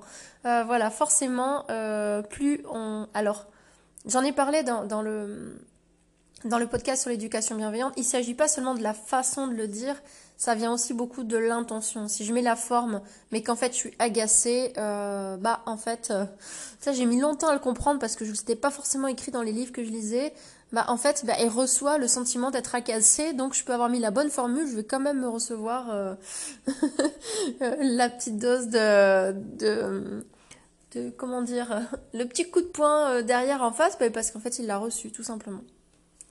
de, de ma part. voilà, dans l'intention. de la même façon, quand on dit à un enfant calme-toi, sans lui donner d'indication, donc là je parle beaucoup pour les enfants, voilà, pour lui donner d'indications précises sur ce qu'on attend de lui, ni sur comment y parvenir, on peut vite arriver à des situations d'incompréhension. Une demande claire et explicite pourrait être dans la salle d'attente, on parle doucement et on se déplace sans bruit. Cela aussi pour prévenir à l'avance des attitudes demandées dans des situations anticipées comme potentiellement problématiques. On le sait en fait, hein, les moments où. Donc en fait, c'est plutôt de dire en amont le comportement attendu. Euh, par exemple, même s'il y a quelqu'un qui vient, je reçois la visite d'une amie cet après-midi, si tu as besoin de moi, euh, viens me, tu, peux me faire un petit coup, me, demander, voilà, mais je voudrais que tu ne coupes pas la parole, voilà. Euh, bon, bref, j'ai pas suivi ce que j'ai écrit, j'avais dû mieux réfléchir. J'avais dit, viens mettre ta main sur mon bras, j'écouterai que moi ou mon ami aura fini son explication. Bon, voilà. Je, me critique moi-même. de voilà, en fait, on, on réfléchit pas forcément toujours autant avec à ce qu'on dit.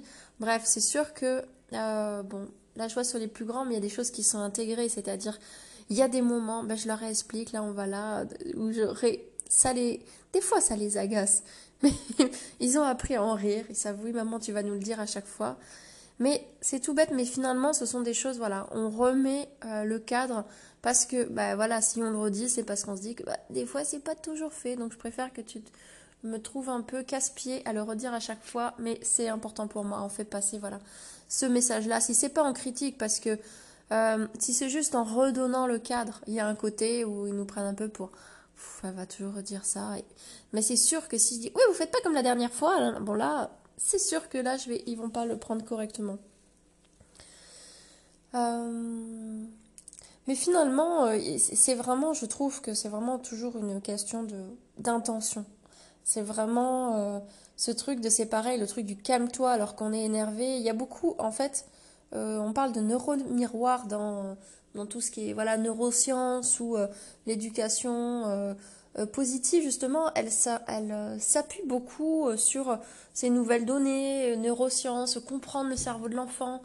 Et bah oui, on voit les neurones miroirs. Ça veut dire que tu peux dire ce que tu veux de la bonne personne que tu. Si tu cries calme-toi, bah, t'envoies une décharge de, euh, de cortisol, ton enfant il est super stressé et bah, il va répondre en réaction. Donc, soit en effet c'est un petit enfant et, il est petit donc il va prendre sur lui un peu interloqué, il va, il va prendre ça et ça peut euh, créer quelque chose qui fait que dès qu'il sent un peu ça, bah en fait il, euh, dès qu'il sent un peu cette contraction chez toi, il est un peu interloqué et du coup bah il sait pas comment réagir. Voilà, ce qu'il peut avoir un euh, on parle de, du processus attaque, survie ou inhibition quand on se sent en danger. Et indirectement, que ce soit dans son intégrité pour un adolescent, euh, que ce soit pour euh, plein de choses, parce qu'on a crié, parce que parce qu'un enfant, bah, il a envie de faire ça, et puis bref, ça active son processus de survie parce que il peut pas manger ce qu'il veut au moment où il veut. Donc c'est toujours attaque, fuite ou inhibition, et finalement c'est suivant la relation que vous allez créer que petit à petit il y a des circuits neuronaux qui se mettent en place ah ben là en fait à chaque fois que je sens que maman n'est pas d'accord, je me mets dans l'inhibition. Ou alors bah c'est pareil, suivant la relation, bah alors je me mets dans dans le conflit, dans l'attaque. Et ça dépend aussi forcément de, de, qui est ton enfant, de qui tu es. Euh, voilà, il y a la fuite aussi finalement.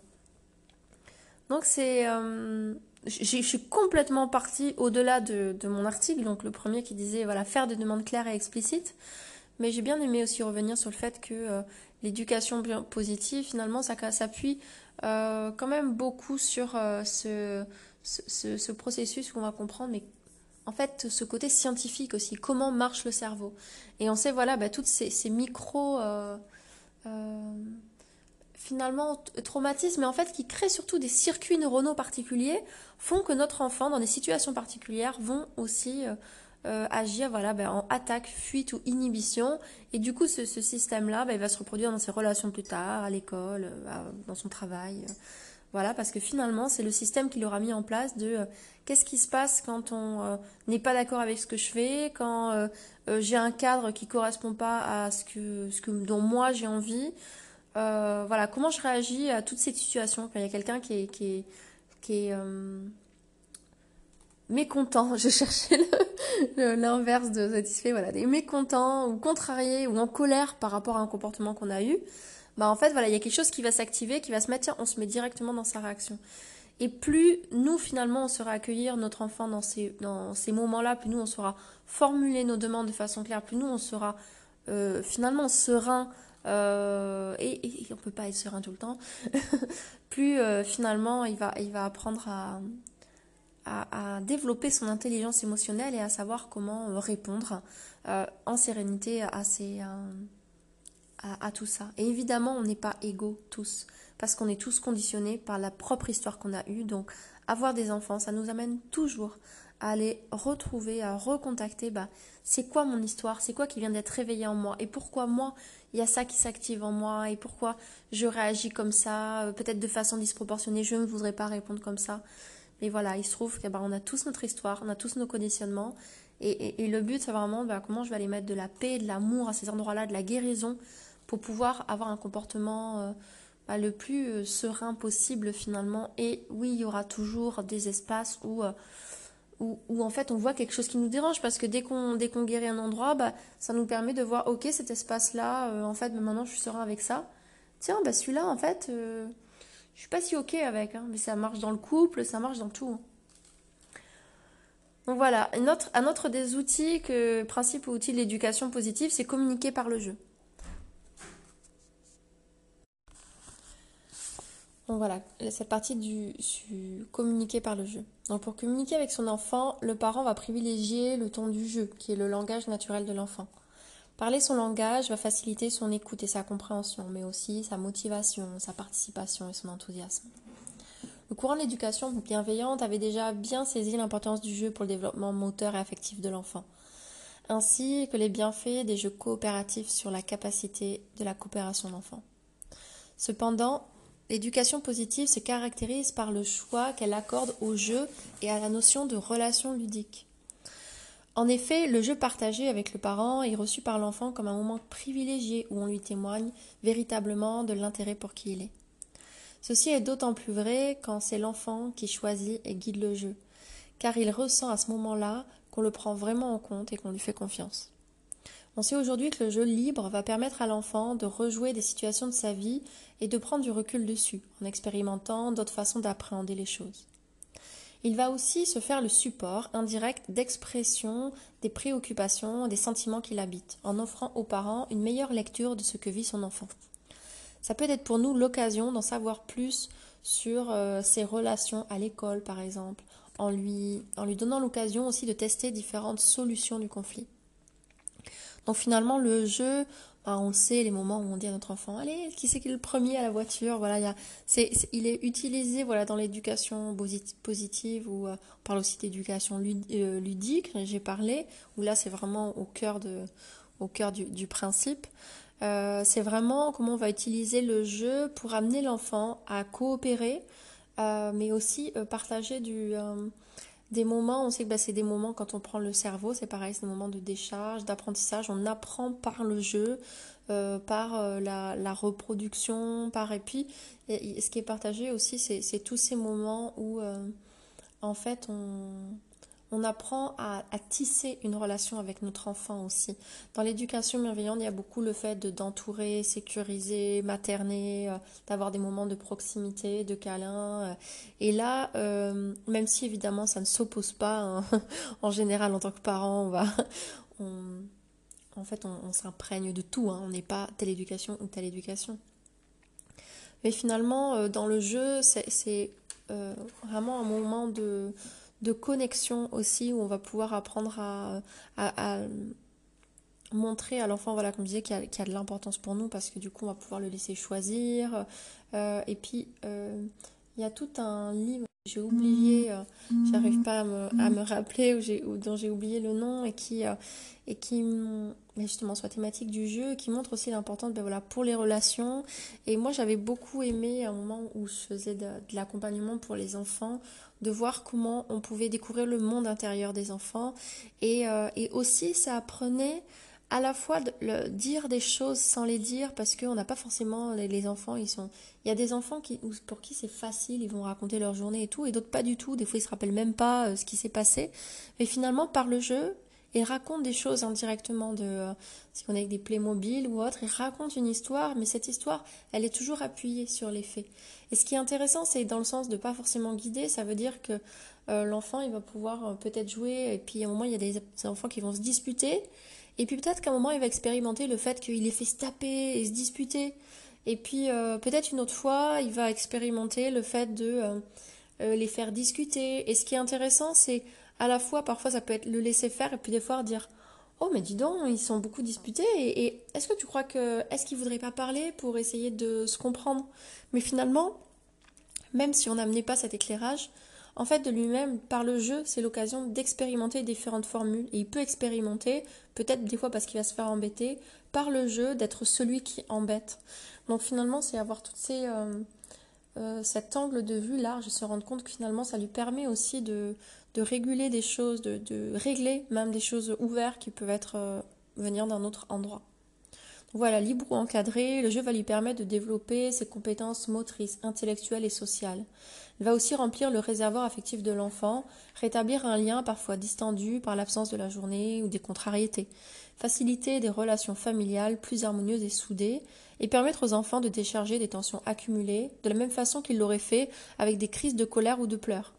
Donc par exemple avec des jeux invitants en défoulement comme jouer à la bagarre. Finalement le jeu aussi quand on sait que des fois les enfants ils rentrent bah, des fois c'est ça, beaucoup de... Alors je parle de tension, mais finalement euh, euh, d'émotions finalement qui n'ont pas été évacuées, verbalisées, peut-être à l'école ou euh, c'est la nounou ou autre, finalement des expériences avec des amis ou la maîtresse. Et finalement, bah, des fois bah, ça va se décharger en, colère, mais des fois ou sur nous, ou sur quelque chose du quotidien ou, en crise de pleurs, on ne comprend pas pourquoi. finalement, le jeu, il offre vraiment aussi l'occasion de, de, se défouler et de libérer euh, de libérer ça, parce que parfois, bah, plus sont petits, moins ils ont la parole pour exprimer. Euh, nous, en tant qu'adultes, bah, on sait que le fait de parler nous soulage. Euh, mais finalement, parfois, il y a aussi ce moyen très corporel. On connaît par exemple la méthode Tipeee où par l'émotion, on laisse le, comme le processus se faire dans le corps. Bah, finalement, en allant défouler le corps, en lui laissant l'espace de s'exprimer, donc ça peut être aussi, euh, je parle du jeu, mais finalement ça peut être aussi en nature, aller courir, enfin voilà, le jeu c'est, euh, c'est plein plein de choses. Et aussi en se défoulant, bah, c'est vraiment l'occasion aussi que le corps se décharge. Et euh, ça aide aussi à, comme à, libérer ces tensions, mais peut-être qu'ils n'ont pas encore la capacité d'exprimer, d'avoir du recul ou de même savoir d'où ça peut venir. et puis des fois on n'a pas, des fois on comprend parce qu'on a été là la journée, on sait ce qui a pu se passer, puis des fois on n'est pas là, donc on n'a pas les, la mesure de ça. Et puis, on ne peut pas empêcher finalement ça, parce que l'intelligence émotionnelle, c'est aussi apprendre à faire en fonction de tout ça, savoir qu'est-ce que j'en fais. on ne peut pas les, empêcher, euh, les prémunir de toutes ces expériences de, de contrariété ou autres. Euh, finalement, on est là pour les apprendre à, remettre de la sérénité, à se sentir bien avec euh, toutes ces choses-là dans leur vie, en fait. Donc dans l'éducation positive, le jeu va également se faire le support d'apprentissage pour appréhender des situations problématiques sous une approche plus ludique. On connaît par exemple le jeu euh, de l'avion pour faire manger un enfant s'amusant. Moi j'ai parlé tout à l'heure de on fait la course pour aller à la voiture parce que c'était un, outil que j'ai beaucoup utilisé parce que justement quand on allait au parc ou autre, les enfants ne voulaient jamais partir donc j'utilisais un jeu pour pouvoir partir. Voilà, donc de plus, dans les jeux hors contexte, euh, parents et enfants pourront rejouer des situations et des comportements les exagérant sur le ton du jeu. Euh, par exemple, en jouant la méchante euh, et mais amusante maîtresse, voilà, de finalement c'est prendre les choses sur humour, de recontextualiser, de parfois s'il y a quelque chose, en fait finalement de, de prenant les euh, comment dire? Oui, finalement, c'est reprendre, reprendre les choses avec humour, en fait. Et qui font que des fois, bon, les choses sont pas si importantes quand on, quand on en rigole, quoi. Et c'est pas le truc, c'est pas le, le truc de nier, en fait, c'est juste là notre intelligence émotionnelle qui sent que si, si c'était euh, euh, mettre ça tout le temps, ce serait pas juste non plus, finalement. Mais des fois, c'est approprié aussi de, de rire de quelque chose. De... Voilà. Donc je sais pas vraiment ce que je voulais dire euh, en jouant la méchante mais amusante maîtresse, mais là ça me fait penser à un exercice de, PNL ou quand on a notre, une peur, et ou quelque chose, je sais pas, un examen, on va imaginer ben, l'examinateur, on va dire bon mais comment on ferait pour qu'il soit, qu'il fasse moins peur? Bon ok, alors déjà on le mettrait tout petit comme une souris, euh, et c'est un exercice d'adulte, mais c'est bien pour les enfants aussi. De, on lui mettrait une petite voix comme ça, et puis euh, il aura un gros nez clown, et puis voilà, bon, pour faire que les choses nous, nous fassent moins peur, c'est un exercice de, de, PNL, voilà, pour euh, se mettre en situation et pour dépasser sa peur. Alors dans les jeux hors contexte, parler voilà, ou en inversant aussi les, les rôles parents-enfants. Par exemple, quand le parent euh, joue à l'enfant qui ne veut pas aller se coucher. Euh, finalement, là, ça parle de, de, dérision, euh, tout ça. Alors, ça fait penser, il y a une pub comme ça, on voit la, la maman qui se roule par terre, Voilà, bref. J'ai marqué, voilà, l'objectif est de favoriser la prise de recul et un ressenti plus positif vis-à-vis de la situation. Je crois que c'est aussi un apprentissage pour nous aussi, de ne pas prendre les choses au sérieux, de montrer aux enfants, mais et, ça nous arrive aussi dans la vie d'adulte. Des fois, on se prend la tête sur quelque chose, on dit il faut absolument parler, dire comme il faut, prendre le truc, voilà, arriver au cœur. Et puis des fois, juste prendre les choses avec plus de légèreté, on s'aperçoit que c'était pas si grave en fait. Voilà. Des fois, c'est juste switcher vers euh, un euh, une autre façon d'appréhender la chose qui nous pose problème. C'est aussi très bien parfois. Voilà. Enfin, cette éducation fait une part belle au rire et on sait aujourd'hui tous les bienfaits sur la santé physique et psychique. Elle va apporter aux petits comme aux grands un sentiment de bien-être, de détente, mais aussi de complicité et d'intimité familiale. Donc voilà, ça parle aussi de, sortir de nos rôles de parents et de, bah oui, d'être aussi euh, expérimenter euh, le jeu, euh, la détente, que la personne que notre enfant nous voit au-delà de notre rôle de parent. En trois, euh, non, il y en a d'autres. J'ai parlé aussi en outil de devenir le coach de son enfant. Euh, donc par exemple en transmettant, donc en outil de l'éducation positive, donc en transmettant des outils et des ressources. Et c'est là où, quand même il y a une différence avec l'éducation bienveillante où euh, on laisse l'enfant suivre son mouvement. Et, et, je dis ça sans dire que c'est bien ou pas bien, mais là il y a une intention de comment je vais aider mon enfant à grandir en lui transmettant des outils et des ressources voilà, l'éducation positive reprend le principe du respect de l'individualité de l'enfant, mais aussi celui d'accueil de ses émotions. Elle vient cependant, euh, la compléter euh, par de nouveaux outils empruntés au développement personnel et longtemps réservés aux adultes. Tel un coach, le parent va au besoin piocher dans des techniques qu'il utilise peut-être déjà pour lui-même, mais cette fois revisitées sous forme plus ludique. On peut prendre l'exemple du yoga, de la relaxation, de la sophrologie, de la méditation ou encore de l'EFT qui vise à réguler l'intensité des émotions ou de la PNL dont on parlait tout à l'heure qui a pour objectif de modifier des comportements ou croyances limitantes. Cela va favoriser chez l'enfant une meilleure connaissance de lui-même et un meilleur équilibre émotionnel. Euh, pour l'exemple de tout à l'heure où l'enfant souhaite que son enfant ait un comportement plus calme, il va pouvoir compléter sa demande claire par des ressources et outils venant l'aider à y parvenir et pour alors lui proposer un exercice pour, euh, pour extérioriser son énergie. Donc peut-être en allant dehors, alors je sais pas quelle c'était, euh, on est chez le médecin et qu'on attend, peut-être qu'on va l'amener dehors et puis voilà, on va dire bon allez là, tu crées un bon coup, on va chanter, bouger, euh, rire, enfin voilà, jouer, quelque chose qui va permettre d'extérioriser, peut-être qu'on va même prévoir avant pour qu'on sache qu'il est en capacité, voilà, physiologie, voilà, de d'être un moment calme. Parce que c'est vrai que peut-être s'il a été euh, à l'école toute la journée et qu'on l'amène dans la, salle d'attente du médecin pendant une heure derrière, bah peut-être qu'en fait il est dans son trop plein de faire vachement beaucoup beaucoup d'efforts et que bah en fait c'est plus possible. Donc peut-être si on prévoit simplement se dire bon bah là je sais que ça va être un peu compliqué. Bon bah qu'est-ce que je peux faire pour rapidement lui faire extérioriser son énergie pour que euh, je, puisse lui demander quelque chose qu'il soit finalement en capacité de faire à ce moment-là. Euh, voilà, où, j'ai mis aussi l'exemple de pouvoir se connecter à une énergie plus calme, par exemple, dans des exercices de respiration, de visualisation. On va donner des outils finalement de, de, gestion intérieure, émotionnelle, de soi-même. Euh, dans l'éducation bienveillante, le principe, en tout cas de base, c'est pas, pas forcément d'influencer.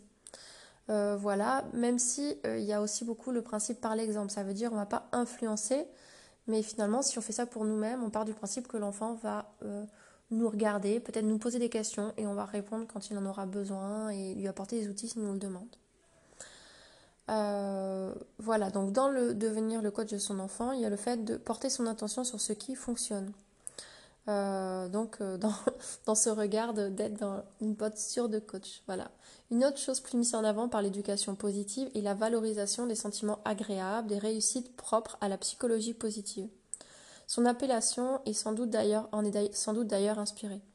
Cet accompagnement a pour but d'aider l'enfant à consolider son sentiment de confiance en lui et à relever et à révéler le meilleur de lui-même. J'ai beaucoup écouté les colères et frustrations de mes enfants, mais c'est justement en découvrant la psychologie positive que j'ai réalisé que l'expression de leurs sentiments désagréables prenait beaucoup de place dans notre communication. Euh, sans remettre en question la nécessité de les écouter dans leurs difficultés, j'ai réalisé que l'expression des joies, des plaisirs, des réussites était tout aussi importante pour leur épanouissement. J'apprenais même qu'elle qu'elle le favorisait, car l'habitude de porter son attention sur le positif crée progressivement dans le cerveau une nouvelle façon de fonctionner et de voir le monde. En effet, l'expression des joies, des plaisirs et des réussites est tout aussi importante que l'expression de ses difficultés pour l'épanouissement de l'enfant. L'écoute et le partage des petits et des grands bonheurs de la vie permet à l'enfant de mieux les ancrer et de les intégrer pleinement. Cela lui amène aussi une meilleure connaissance de lui-même et une meilleure vision de ses forces et de ses talents. La psychologie positive développée par Martin Seligman est une science humaine qui étudie les conditions du bonheur et du bien-être en général.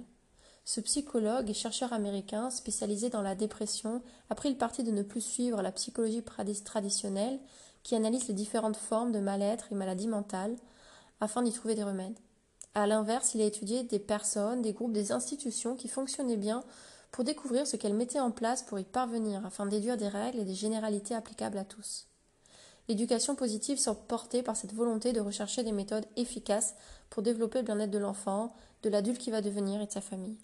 Elle s'appuie aussi sur des recherches et des observations scientifiques. Donc voilà, je parlais de, des neurosciences tout à l'heure, mais voilà, là ça parle de, l'étude du bonheur finalement, la psychologie positive. Euh, donc ensuite, pour terminer finalement ce, podcast sur euh, l'éducation positive, c'est quoi la différence avec l'éducation bienveillante? J'ai envie de parler du fait que ce sont des, conceptions complémentaires. Voilà, il ne s'agit pas de choisir son parti, de dire qui est mieux, sur quoi. Enfin, euh, finalement, puis en plus, ça peut évoluer. Comme j'ai dit, bah, moi, j'étais très éducation bienveillante. En me relisant, je me rends compte qu'aujourd'hui, euh, avec mes ados, je suis plus dans un positionnement d'éducation positive, mais peut-être pas non plus complètement. Je suis un peu les deux. Bref, il n'y a pas besoin de chercher des concepts. C'est juste à la fois s'inspirer pour voir ce qui est juste pour nous. Ça change en fonction du temps, peut-être d'un enfant à l'autre aussi. Euh, de notre expérience de vie, euh, des âges, bref, faut pas chercher à, enfermer les choses. Euh, des fois, de, essayer de chercher les justifier, ça nous fait les enfermer et à les faire comprendre. finalement, c'est juste des expériences et trouver à chaque moment ce qui est juste pour nous. Donc l'éducation bienveillante et positive semble se répondre. La seconde étant venue compléter la première de nouveaux outils. Pour moi, je parle de compléter parce qu'on parlait d'éducation bienveillante avant l'éducation positive. L'éducation bienveillante, ce que je dis avant, on parlait d'éducation non violente. J'ai le sentiment que l'éducation bienveillante et l'éducation non violente sont la même chose, mais que l'éducation positive est arrivée un petit peu après. Cependant, on peut tout de même les considérer comme deux formes d'éducation distinctes. En effet, on peut pratiquer l'éducation bienveillante sans aller puiser dans les ressources d'éducation positive, en se concentrant sur des qualités d'écoute et de présence. À elles seules, elles vont déjà permettre à l'enfant de développer sa confiance, sa sécurité intérieure et lui transmettre des bases de relations saines. On peut aussi pratiquer l'éducation positive sans adopter les principes du maternage ou sans avoir la volonté de remettre en question nos règles éducatives. Euh, souvent, euh, ces règles, d'ailleurs, elles sont complètement remises en question par l'éducation bienveillante. Quand on parle du principe de le suivre, autant dire que euh, tout est balayé et que c'est parfois pas évident à traverser. Donc ici, il s'agirait plutôt d'aller piocher des outils ludiques pour apporter plus de légèreté à son quotidien. Ça veut dire qu'on peut rester peut-être sur nos règles éducatives, mais on va voir comment les amener de façon positive. En fait, ça part vraiment du principe, quand je dis c'est quoi la différence entre éducation bienveillante et positive, c'est dans l'éducation positive, on peut avoir nos règles déterminées, on sait où on veut amener l'enfant, on sait le cadre qu'on veut amener dans notre maison, mais en fait, on va chercher des façons positives d'y arriver qui ne vont pas entacher euh, euh, l'estime de soi de l'enfant. Dans l'éducation bienveillante, c'est pas forcément ça, c'est vraiment, on, veut garder euh, euh, laisser l'enfant suivre son propre mouvement, euh, ne pas chercher à l'influencer finalement, euh, et on ne l'oriente pas, on lui fait confiance, tout simplement. Donc ça part quand même de paradigmes différents, même si pour moi je trouve c'est deux formes très complémentaires. voilà, en pratiquant l'éducation positive de cette façon, donc celui où on resterait sur ces mêmes règles et on va juste chercher le positif, le positionnement de l'adulte serait alors différencié euh, du premier parent, celui qui serait, on va dire, bienveillant, euh, parce que il serait plus un accompagnant de... Non, pardon, le premier parent plutôt bienveillant, voilà, lui, ce serait plus un accompagnant euh, des compétences propres et naturelles de son enfant, alors que le second, ce qui serait positif, serait un éducateur venant lui apporter des outils et connaissances qu'il considère comme utiles et nécessaires à l'enfant. Donc de mon point de vue, les deux visions gagnent à être complétées l'une par l'autre. Ceci sans perdre de vue que c'est l'enfant qui reste l'acteur et le moteur principal de son développement et de ses apprentissages. Oui, parce que même quand on est dans le rôle d'éducateur, qu'on va amener quelque chose, c'est finalement ce que je partageais aussi dans, l'éducation bienveillante, et que finalement, c'est euh, euh, l'idée que, euh, en fait, finalement, c'est plus une écoute fine. Mais à un moment, j'ai fait le parallèle dans le couple, mais finalement, c'est ça, c'est qui est chacun. Et à la fois, on peut avoir, savoir nous qui on est, être bien ancré dans qui on est, ce qu'on a envie de vivre. Et à la fois, il ne faut pas que ce soit des, barrières étanches, en fait, parce que finalement, bah, on ne peut pas créer de relation si on est juste sur soi-même et qu'on est fermé. Donc à la fois, bah oui, euh, ce cadre-là sera parfois complètement transformé parce qu'on intègre quelqu'un dans notre famille et, et, ce cadre est forcément revisité parce qu'il va être aussi créé en fonction de quelqu'un d'autre. Ce qui ne veut pas dire qu'on va laisser à l'enfant créer le cadre de tous, euh, ce qui ne veut pas dire que nous, on ne va pas prendre en compte notre enfant. Finalement, c'est une juste mesure entre tout ça. Ça, j'aime bien parler d'écoute fine et de... Euh, finalement, là, on parle d'intelligence relationnelle, d'apprendre à, fonctionner, à laisser la place à chacun euh, pour qui il est et à la fois oser prendre notre place de, parents, euh, de, reconnaître ce que nous aussi on a pu apprendre, ce qui est important pour nous pour que ce cadre soit bienveillant pour nous. Parfois dans l'éducation bienveillante, au, profit de ce qu'on pense être bienveillant pour l'enfant, on s'oublie complètement. Et ça finit finalement par être pas du tout bienveillant pour lui parce qu'on n'apprend pas un modèle de parents qui se respecte, parce qu'au final on est vite dans l'épuisement, finalement dans une colère comme refoulé vis-à-vis de son enfant, euh, en fait, ça crée pas des relations forcément saines non plus quand on se respecte pas. Donc finalement, ce qui compte, c'est pas le courant, euh, euh, bienveillance positive et tout ça, c'est vraiment toujours l'écoute de soi, l'accueil de soi, faire de la place pour chacun, sachant que oui, il y a des périodes où bah, en fait on est tous avec des, besoins contraires et des fois c'est pas évident. parce que nos enfants peut-être des fois, je sais pas, les moments où ils dorment pas, ont des besoins qu'on ne peut pas répondre. Et c'est pour ça que c'est dedans finalement, euh, il devrait toujours avoir ce principe de euh, connaître ses limites, savoir se faire aider, savoir demander de l'aide. Euh, parce que je pense aujourd'hui que le collectif, la force du groupe, du soutien, c'est vraiment ce qui fait ce qui fait la réussite de tout, pas forcément la méthode qu'on va choisir. Il y a des, quand on parlait des, des VEO, il y a des gens qui ça fonctionne très bien parce qu'ils fonctionnent avec un principe de famille où, où il y a de l'amour, il y a de l'écoute. Et euh, bref, ça peut être intéressant aussi des fois de voir euh, à quel endroit euh, finalement, des fois ce que je dis, c'est complètement faux parce qu'il y a peut-être des personnes qui, qui en fait sont passées par-dessus ça, des choses où, nous on ne s'autoriserait pas à faire parce qu'on on a un principe dessus et que finalement il y a eu tellement d'amour et, et, bienveillance autrement que les enfants ne sont pas attachés là-dessus. C'est pas pour dire qu'il faut faire comme ça ou autre, mais c'est juste de sortir des concepts. Parfois, on veut trop. Euh, on s'attache à quelque chose comme s'il fallait toujours le justifier et, rentrer dans l'expérience. Et oublier, même si c'est très intéressant de connaître tout ça, oublier tout ça pour euh, euh, trouver la vérité dans, dans qui je suis moi, dans ce qui est juste pour moi, dans qui je suis à l'instant maintenant, même si je préfère être autre chose pour le moment qui est mon conjoint, parce que parfois on fait des choses en fonction de nous-mêmes et on oublie notre partenaire et on est en colère par rapport au fait qu'il ne se conforme pas à ce cadre qu'on a envie de créer. Donc voilà, non, c'est tout qui est pris en compte, qui est chaque enfant, euh, quelle famille on est, et savoir créer notre modèle unique dans lequel chacun se sentira à sa place et reconnu pour son unicité, pour qui il est, pour ses besoins. voilà, très belle journée, soirée, euh, en espérant que ça saura vous inspirer.